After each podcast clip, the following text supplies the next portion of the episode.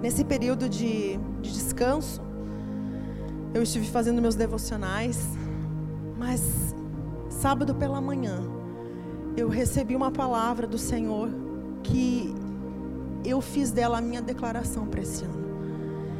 E achei interessante que o Renan falou assim que hoje o culto é uma declaração profética do que nós vamos viver nesse ano de 2021. Então eu creio que essa palavra é uma declaração profética do que nós vamos viver em 2021.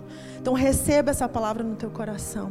Eu creio que Deus está nos conduzindo, está nos preparando. Então que realmente essa palavra ela possa ser esse fundamento para esse ano de 2021. Amém? Abra sua Bíblia em Lucas 22 no versículo 39. Lucas 22, no versículo 39.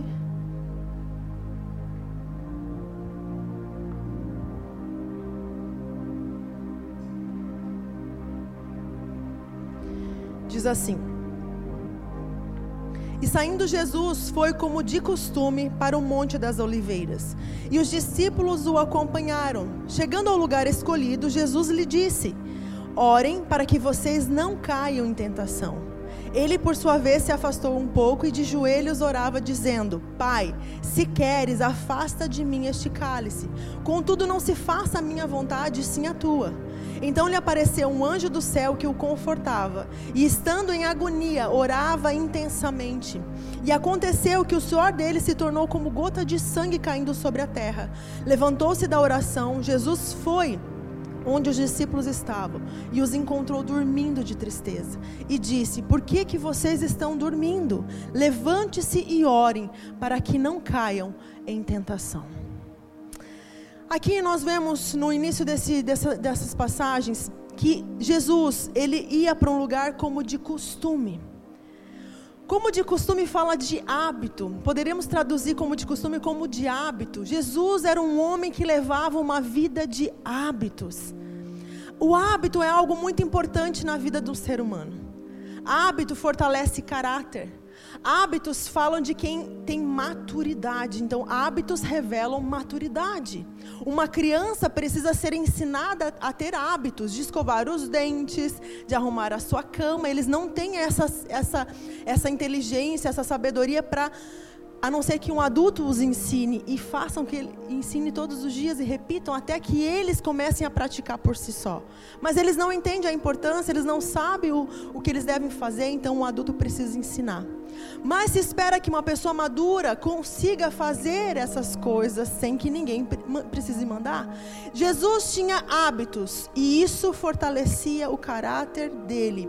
Hábito é alguém que decidiu viver aquela, aquela ação todos os dias da sua vida, sem precisar dar desculpa para não fazer.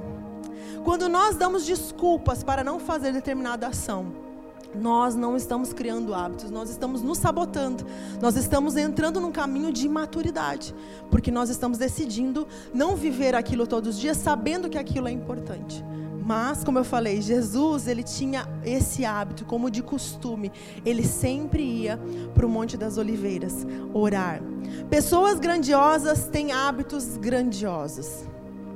Se você quer viver coisas grandes, você precisa fazer coisas grandes. O segredo na vida de Jesus era que ele vivia. O segredo que na vida de Jesus está escondido na rotina diária dele. Se você pegar os evangelhos e você atentamente começar a notar todas as ações que Jesus repetia constantemente, você vai descobrir o segredo da vida extraordinária de Jesus.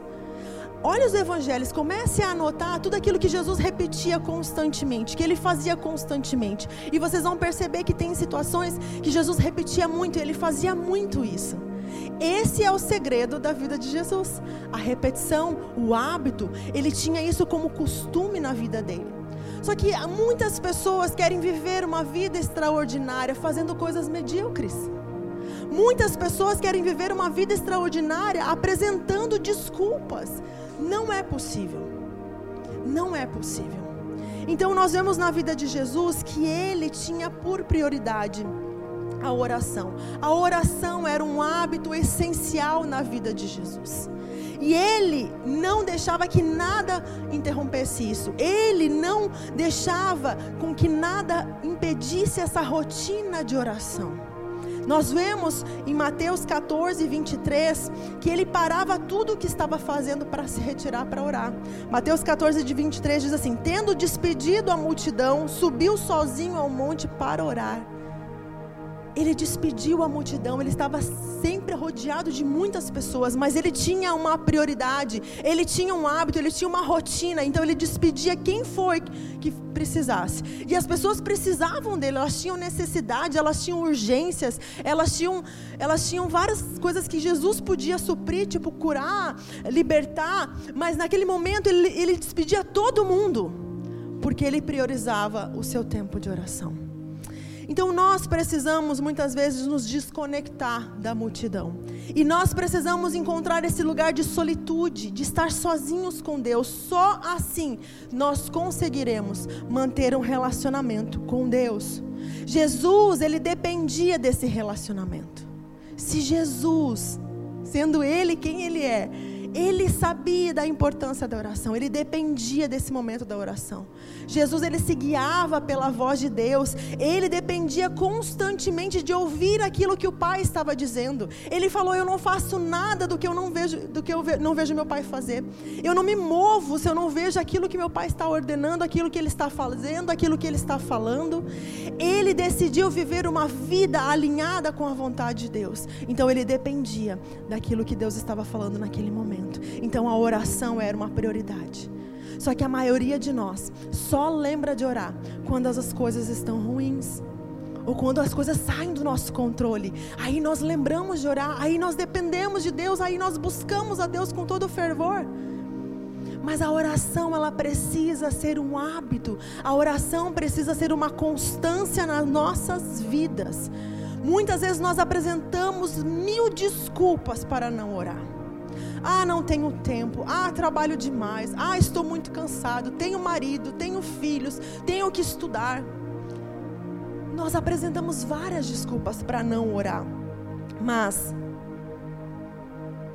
tem uma história que sempre me constrange quando eu lembro dela. Susana Wesley, mãe de John Wesley. Ela foi mãe de 19 filhos filhos, dona de casa, cuidava da casa, tirava leite da vaca. Naquela época, né, tinha toda essa questão de cuidar de horta, de, de a casa, dos filhos. Tinha um marido difícil, Samuel Wesley era um homem difícil, um homem duro, um homem ruim, rude. E aquela mulher, com 19 filhos, ela decidiu no coração dela de que ela ia viver uma vida de oração. Ela tinha por prioridade a oração na vida dela. E sabe o que ela combinou com seus filhos? Quando vocês virem a mamãe com um avental na cabeça, vocês não podem me interromper, porque eu estarei orando. E isso era algo que era inquebrável, era uma regra inquebrável dentro da casa. A não ser que fosse algo muito urgente, como alguém está morrendo, então me chama. Mas se vocês virem, era a regra que ela tinha dentro de casa, com um avental na cabeça, vocês não podem me interromper, porque esse é o momento da minha oração com Deus. Porque ela decidiu criar os seus filhos. Sabe quem foi John Wesley, né? um grande aviva, aviva, avivador, um grande homem de Deus, mas porque ele teve um exemplo dentro de casa de uma mãe que orava, de uma mãe que priorizava a oração, de uma mãe que fez a diferença na vida dos seus filhos. Ela não apresentou desculpas. Ah, eu tenho muitos filhos. Ah, eu tenho muitos afazeres. Ah, a vida é muito difícil. Não. Ela tinha como prioridade porque ela fez uma promessa para Deus de que ela ia viver uma vida de oração. E essa história realmente me constrange.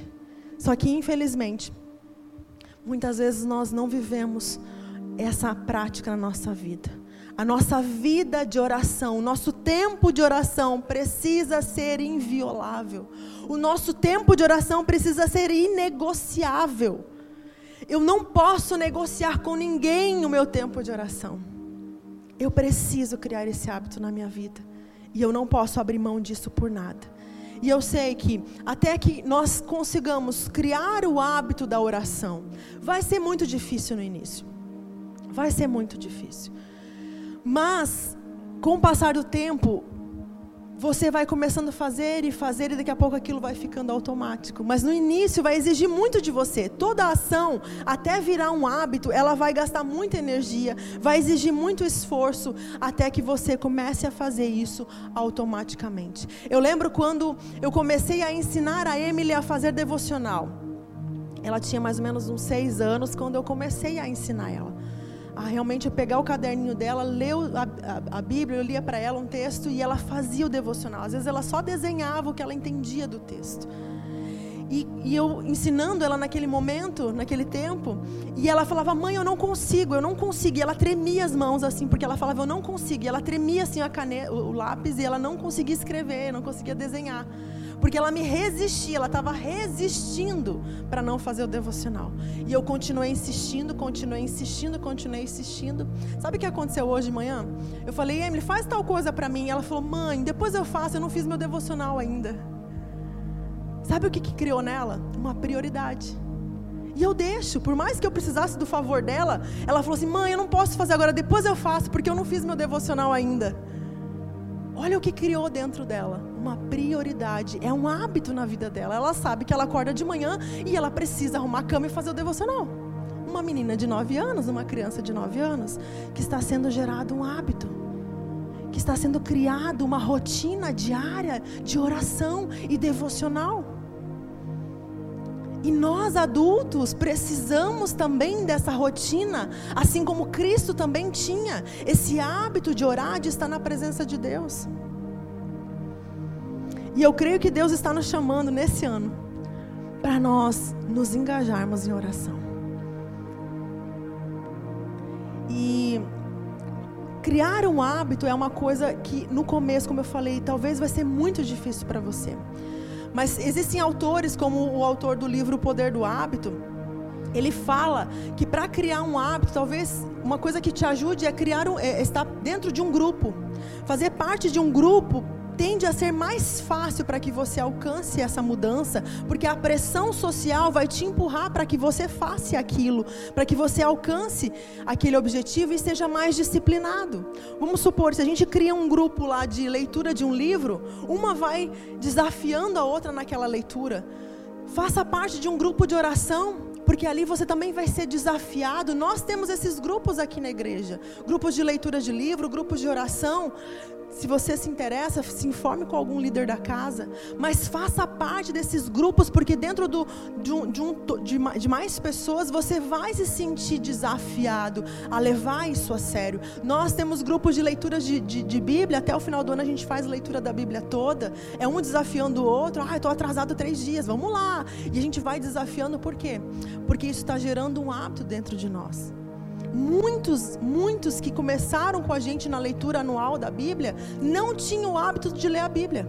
Não tinha isso como uma prática e começaram dentro da leitura anual. Quem faz quem, quem mudou o hábito de leitura depois que começou a, a ler a Bíblia todos os dias? Quem pode levantar a mão? Amém porque isso foi gerando um hábito, uma prática, uma necessidade dentro de nós, de estarmos realmente todos os dias lendo a Bíblia. E esse hábito, ele só é criado no seu cérebro quando você encontrar uma necessidade ou um prazer. O teu cérebro vai reconhecer isso como uma necessidade ou um prazer. Como assim? Um exemplo.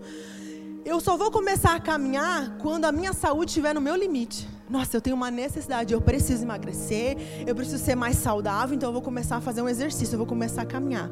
Ou quando eu começar a ter prazer na caminhada, ai, minha mente fica tão boa, eu espaireço, eu caminho, me sinto tão bem, me sinto né, mais leve, então agora eu começo a ter prazer nessa caminhada.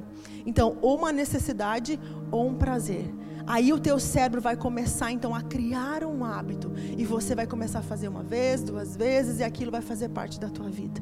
Mas no começo é difícil. Até que você coloque isso como uma prioridade na tua vida vai ser difícil. Agora, quando você tem um propósito por detrás do hábito, fica muito mais fácil de criá-lo. Qual é o teu propósito por detrás da oração? Qual é o propósito que nós temos com a oração?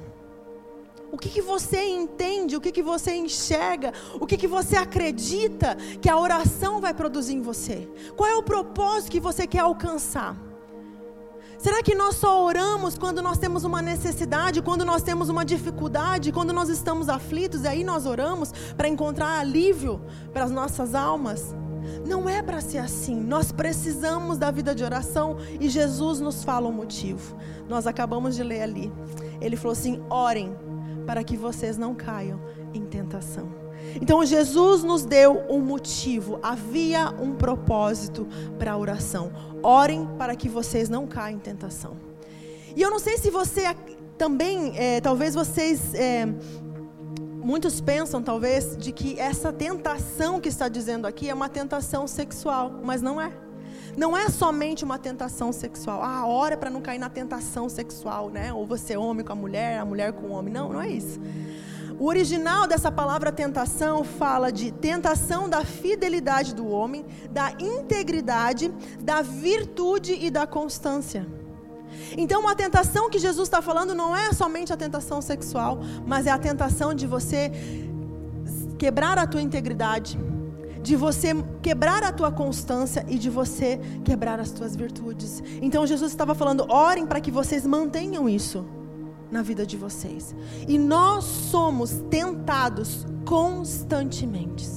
Todos os dias, quando você acorda, você é tentado. Sabia disso? Todos os dias nós somos tentados. Sabe como? Nós somos tentados a viver conforme os padrões deste mundo. Nós somos tentados a ter a mentalidade terrena e não celestial. Nós somos tentados a ter medo.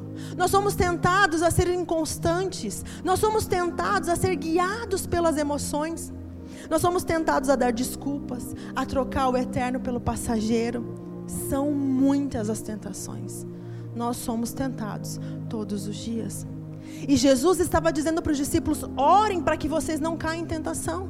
Jesus disse assim: Eu preciso orar porque o espírito está pronto, mas a carne é fraca, ela é seduzida. E nós somos seduzidos todos os dias, não é uma sedução sexual, é uma sedução por este mundo. Todos os dias nós temos muitas coisas nos querendo chamar nossa atenção, querendo nos seduzir, querendo tirar querendo roubar a nossa prioridade, querendo roubar o nosso tempo, querendo roubar a nossa atenção. E essas pessoas que eu citei, tipo a Emily, Susana Wesley, nossa, comparando elas, Jesus, essas pessoas que eu citei aqui, eles tinham prioridade e eles não deixavam que nada violasse isso. Era a prioridade deles. Ah, mas eu preciso de você, não agora. Não agora, eu preciso orar. Depois. Vocês estão entendendo? Isso era uma prioridade na vida dessas pessoas. Não me interrompe, agora é meu momento. Eu preciso desse momento. Eu preciso dele. Jesus sabia que ele precisava da oração. Será que nós sabemos o quanto nós precisamos da oração? Jesus falou: vocês precisam orar para que vocês não caem em tentação. E nós estamos caindo. Eu quero que você pense por um momento. Quais foram as tentações que você caiu em 2020? Porque você não manteve uma vida constante de oração. Pense por um momento. Quais foram as tentações que você caiu? E eu não estou falando de tentação sexual. Quais foram as tentações? A preguiça? Quais foram as tentações que você caiu? Porque você não manteve uma vida constante de oração. Só que Jesus, ele dá uma solução para isso. Jesus, ele dá uma solução. Ele falou: orem. A oração é o remédio para a inconstância e, pela, e para a falta de integridade. A oração é a solução para que você tenha uma vida constante na presença de Deus. E daí no versículo 42 ele diz assim: Pai, se queres, afasta de mim este cálice, contudo, não se faça a minha vontade, sim a tua. Essa foi a oração de Jesus. E é uma oração muito forte, muito poderosa, muito profunda. Por mais que pareça simples, ele falou: Pai, afasta de mim esse cálice. Contudo, não se faça a minha vontade, sim a tua. Sabe o que está acontecendo aqui? Uma batalha. Nesse momento está acontecendo uma batalha. Jesus está lutando. Mas Jesus está lutando contra ele mesmo. Porque as nossas maiores batalhas não são contra o diabo, são contra nós mesmos. Jesus está lutando com a sua vontade. Jesus, ele fala: "Pai, se possível, se possível, você afasta de mim esse cálice, passe de mim se for possível". Mais que seja feita a tua vontade. Ele está lutando com a vontade dele. E as nossas maiores batalhas vão ser contra a nossa vontade. Então a oração é uma batalha para que você mantenha integridade, virtude e constância. A oração é uma batalha. A oração é intimidade com Deus, é um relacionamento com Deus de intimidade. Mas oração também é uma batalha. E uma batalha pela virtude. Oração é um alinhamento das nossas emoções com a vontade de Deus. Senhor, sim, seja feita a tua, contudo seja feita a tua vontade, não a minha. Então a oração é um alinhamento da minha vontade com a vontade de Deus, é quando eu alinho as minhas emoções com a vontade de Deus. E Mateus, interessante que Mateus ele traz, eu vou ler para vocês, Mateus 26, no versículo 37. Ele traz uma versão diferente na verdade, ele traz uma outra, uma outra perspectiva desse mesmo, desse mesmo acontecimento em Mateus 26. E ele fala assim, do 37. E levando consigo Pedro e os dois filhos de Zebedeu, começou a sentir-se tomado de tristeza e de angústia. Então lhes disse: A minha alma está profundamente triste até a morte. Fiquem aqui e vigiem comigo. E adiantando-se um pouco, prostrou-se sobre o seu rosto, orando e dizendo: Meu pai, se é possível que passe de mim esse cálice, contudo não seja como eu quero, e sim como tu queres. E voltando para os discípulos, achou-os dormindo e disse a Pedro: então, nem uma hora vocês puderam vigiar comigo. Vigiem e ore para que não caia em tentação. O espírito, na verdade, está pronto, mas a carne é fraca. Retirando-se pela segunda vez, orou de novo, dizendo: Meu pai, se é possível que este cálice passe de mim sem que eu beba faça-se a tua vontade. E voltando, achou outra vez dormindo, porque os olhos dele, deles estavam pesados. Deixando-os novamente, foi orar pela terceira vez, repetindo as mesmas palavras. Então voltou para os discípulos e lhes disse: Vocês ainda estão dormindo e descansando? Eis que é chegada a hora, e o filho do homem está sendo entregue nas mãos dos pecadores. Levante-se e vamos embora, eis que o traidor se aproxima. Essa é a versão então que Mateus traz dessa mesmo, desse mesmo acontecimento. 2020 foi um ano onde as nossas emoções foram desafiadas, chacoalhadas. Quem sentiu isso? 2020 foi um ano de lidar com as nossas emoções no limite. Foi um ano de inconstância, foi um ano de incertezas, foi um ano muito difícil. E a exemplo desse texto, nós temos duas dois modos de lidar com as nossas emoções. A exemplo do que nós acabamos de ler, nós temos dois modos: alinhando a nossa vontade com Deus ou procurando um atalho, uma fuga. Porque Jesus, ele sentiu tristeza. E o que ele fez? Ele orou. Os discípulos sentiram tristeza. O que eles fizeram? Dormiram. Então nós temos uma opção de alinhar as nossas emoções, porque Jesus estava triste, e ele foi e alinhou aquela emoção com a vontade de Deus. Ele fez isso, ele escolheu isso, e os discípulos escolheram o quê? Pegar aquela emoção, aquela tristeza que eles estavam sentindo, e eles dormiram. Eles buscaram uma fuga, eles buscaram um atalho. E quantas vezes nós fazemos isso? Nós estamos emocionalmente abalados, então nós ficamos buscando atalhos e algum tipo de fuga para as nossas emoções. Em vez de nós dobrarmos o nosso joelho e alinharmos essa emoção com a vontade de Deus, nós buscamos fugas. Nós queremos fazer coisas para que a gente esqueça aquela dor, a gente esqueça aquela tristeza. Por que, que as pessoas se drogam? Por que, que as pessoas bebem? Por que as pessoas se viciam? Por causa disso, porque elas precisam de alguma coisa para lidar com a emoção delas. Elas precisam de alguma coisa para anestesiar aquilo que elas estão sentindo. E dormir é uma boa anestesia para a nossa dor. Mas não é a solução. A solução é o que Jesus fez. Orem. Orem. E eu sei que às vezes dá vontade de desistir. Claro que dá. Eu já senti. Só que Jesus, ele lutou com a vontade dele. Ele também sentiu vontade. Deus, por favor, se possível, afasta de mim esse cálice. Você consegue imaginar o que Jesus iria enfrentar? Você consegue imaginar o que ele estava pedindo para o Pai? Ele não estava pedindo para o pai, ó oh, Deus, se possível, me tira desse casamento que eu estou infeliz. Oh Deus, se possível, me muda de emprego porque meu patrão não é legal comigo. Ele não estava pedindo, oh Deus, por favor, eu não estou bem porque naquele lugar ninguém me trata bem, me tira desse lugar. Não, ele estava enfrentando a agonia de morte, ele estava sentindo as dores daquilo que ele ia enfrentar. A Bíblia diz que ele sentia agonia de morte. Era uma dor profunda que ele estava passando, era uma angústia profunda. Ele estava sentindo essa angústia e ele dizia: Eu não quero passar por isso. Jesus, na sua humanidade, ele falou: Pai, eu não quero ter que passar por isso. Pai, me livra disso se possível, mas eu me submeto à tua vontade.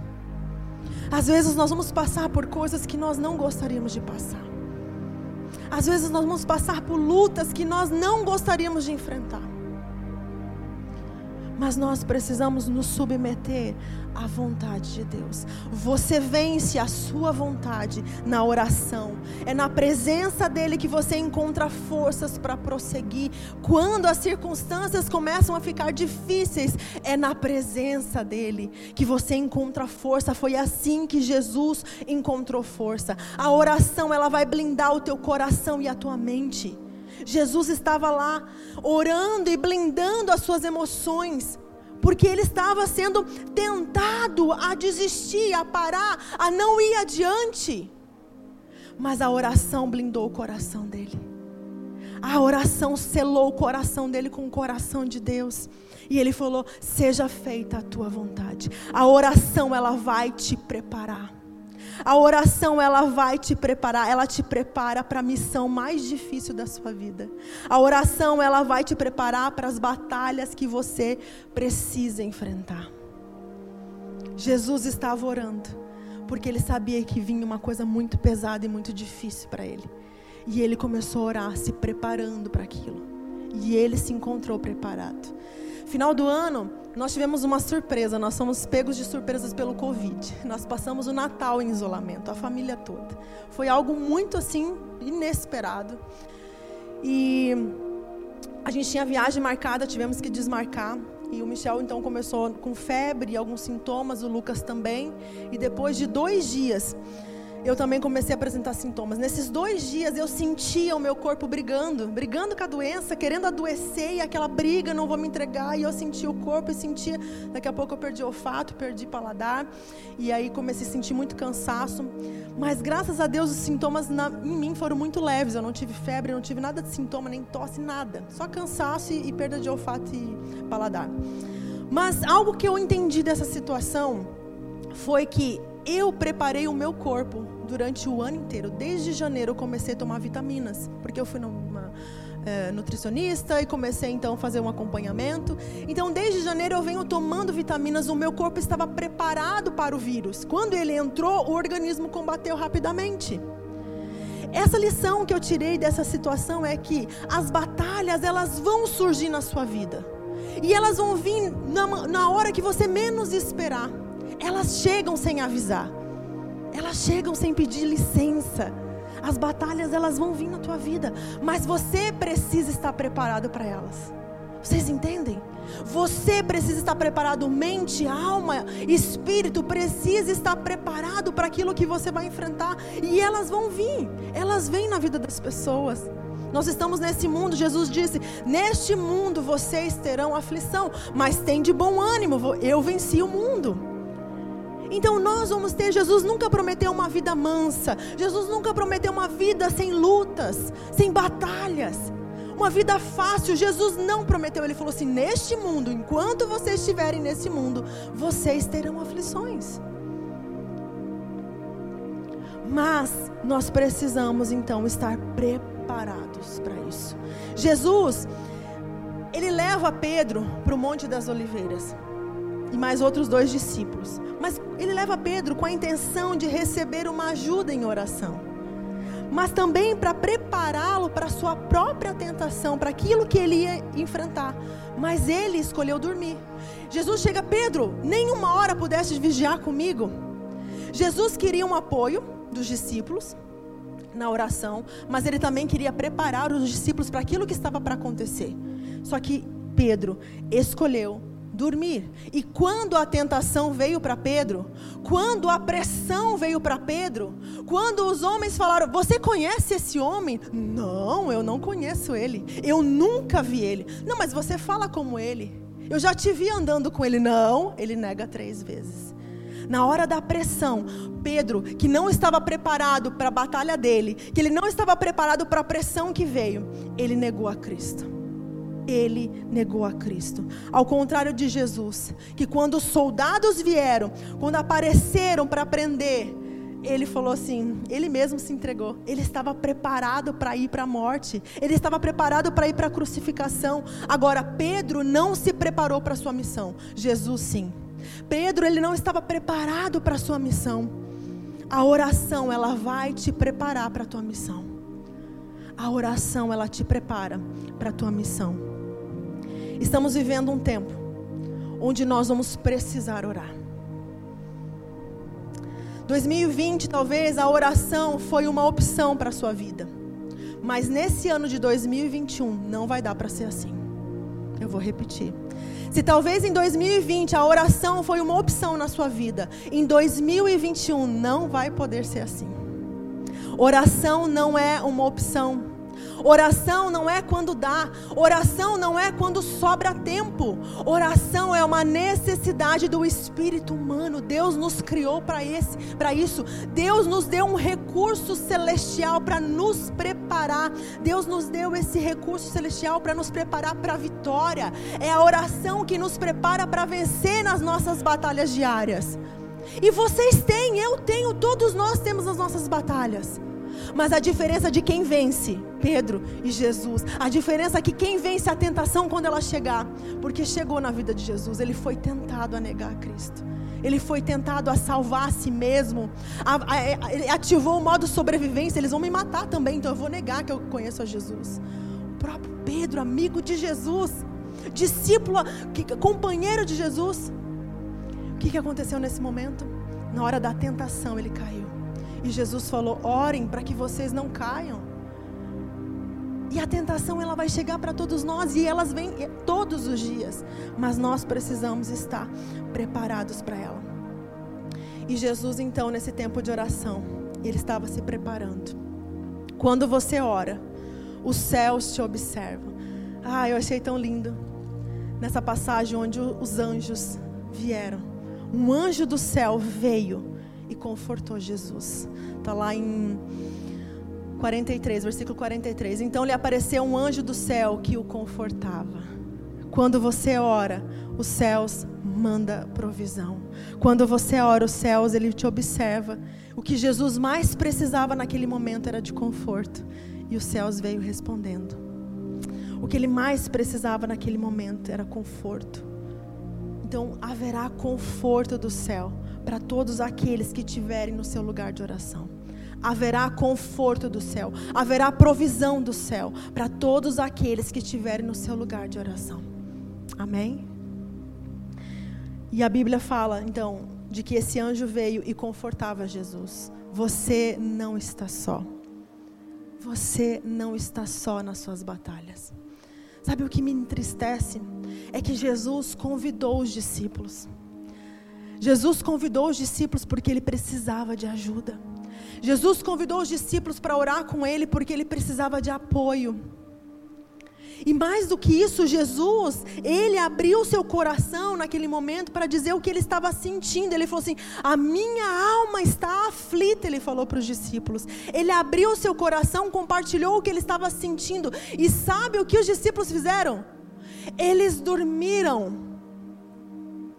Jesus não teve o apoio que ele precisava no momento mais difícil da vida dele, mas os céus não o abandonou. Você pode se sentir sozinho nas tuas batalhas. Quando a ajuda humana faltar, os céus, ele está lá sempre abertos para te ouvir, te responder. A Bíblia diz que Deus não resiste a um coração quebrantado e contrito. Você não está só, Deus está te vendo, o céu está te vendo e ele vem ao teu encontro quando você dobra o teu joelho e ora Quando você dobrar o teu joelho, provisão do céu virá, conforto e consolo do céu virá para a tua vida. No versículo 44, diz assim: E estando em agonia, orava mais intensamente. Esse versículo aqui me chamou a atenção. Estando em agonia, orava mais intensamente, ao ponto do suor dele se tornar como gotas de sangue. Ele foi até o extremo, ele foi até as últimas consequências. Essa condição de suar sangue é algo raro, mas é possível. Chama-se hematidrose, que ocorre em situações de extremo estresse físico e psicológico.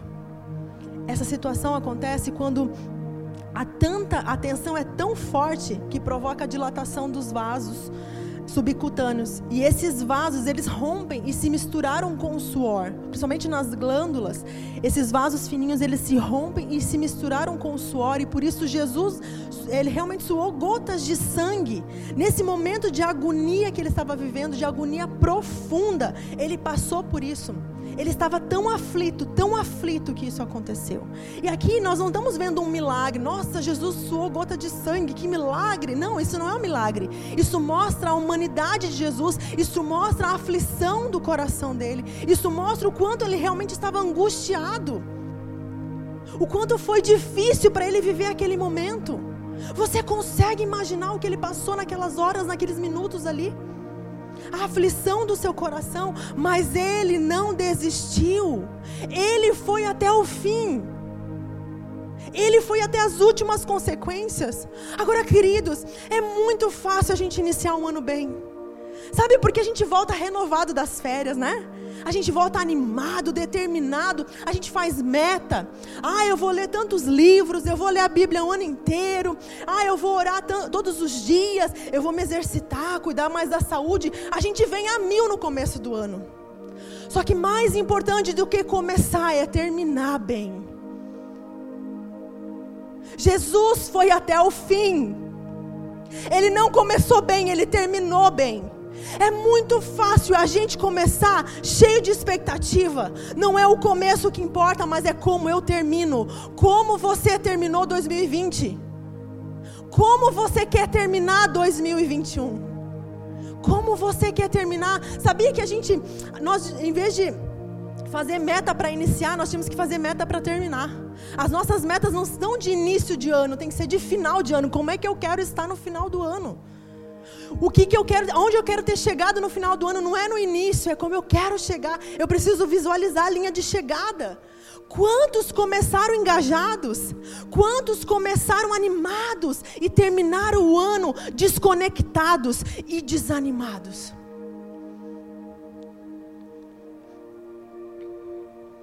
Nós somos muito bons para começar, mas péssimos para terminar. Nós começamos muito bem. Nós nos engajamos num projeto. Nós abraçamos uma causa. Nós entramos no grupo, começamos a fazer parte dele. Mas nós não terminamos. Nós fazemos promessas, nós fazemos declarações. Não, esse ano eu vou fazer isso, esse ano eu vou fazer aquilo, agora vai ser diferente, aqui vai ser diferente, não vai ser como os outros anos.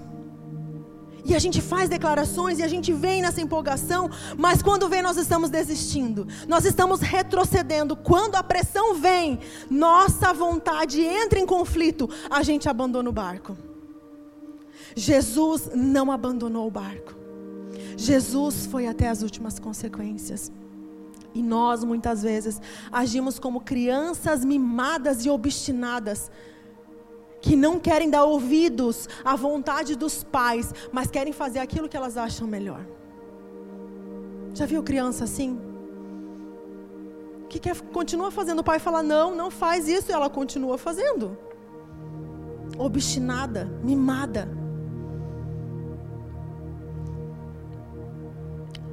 Pergunta para Jesus como é que ele lidou com isso.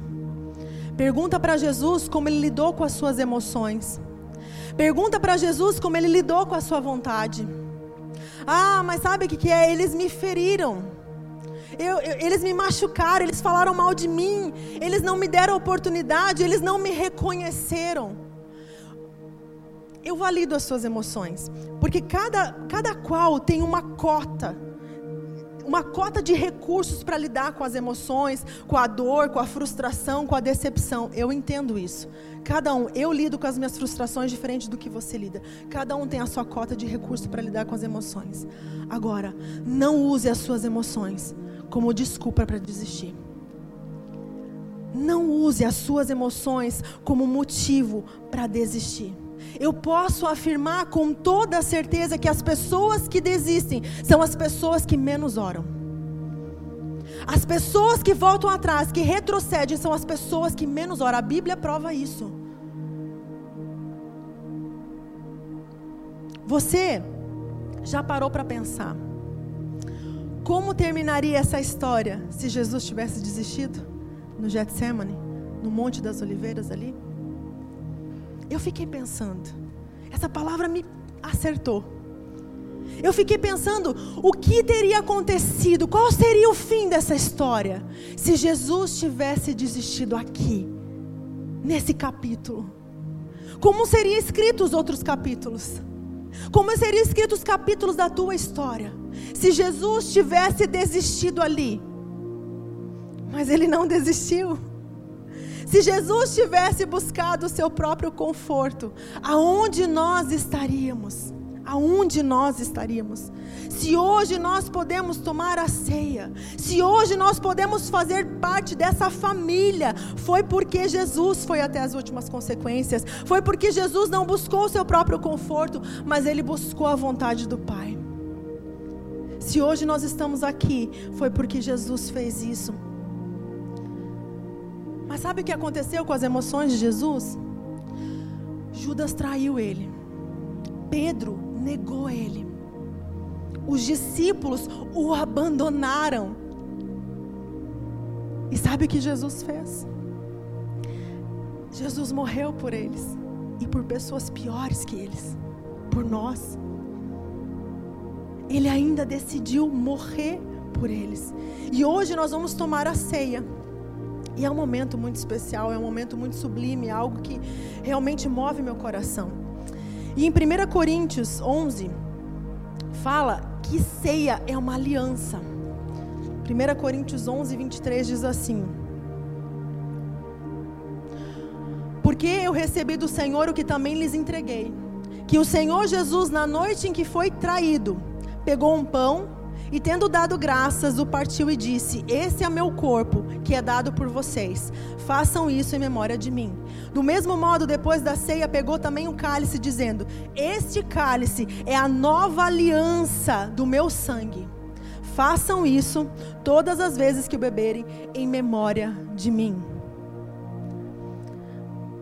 Vocês, vocês entenderam aqui que eu li?